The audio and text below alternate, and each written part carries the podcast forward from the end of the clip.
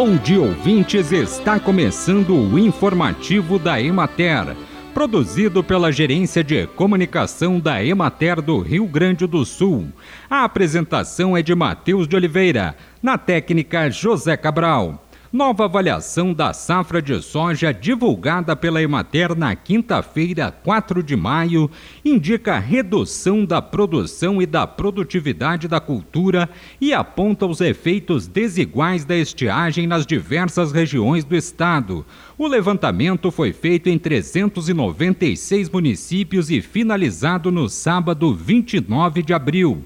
No Rio Grande do Sul, a área cultivada com o grão é de 6.513.891 hectares. A produtividade inicialmente projetada era de 3.131 quilos por hectare, passando para 2.175 quilos por hectare em levantamento divulgado há cerca de dois meses, e tendo nova redução agora, sendo estimada em 1.923 quilos por hectare, o que representa uma queda de 38,58% em relação à inicial.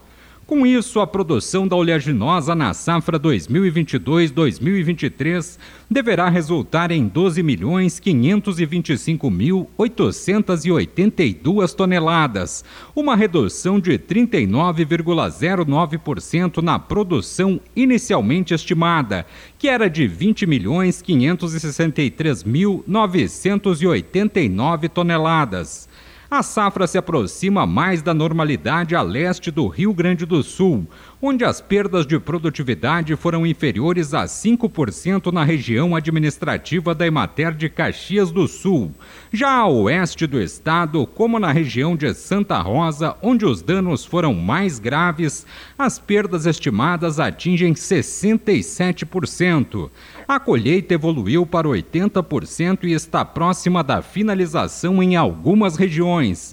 As lavouras em maturação somam 17% e ainda restam 3% em enchimento de grãos. Após a colheita, os produtores realizam o manejo das lavouras de onde a soja foi retirada, especialmente a correção da acidez do solo e a semeadura de plantas de cobertura.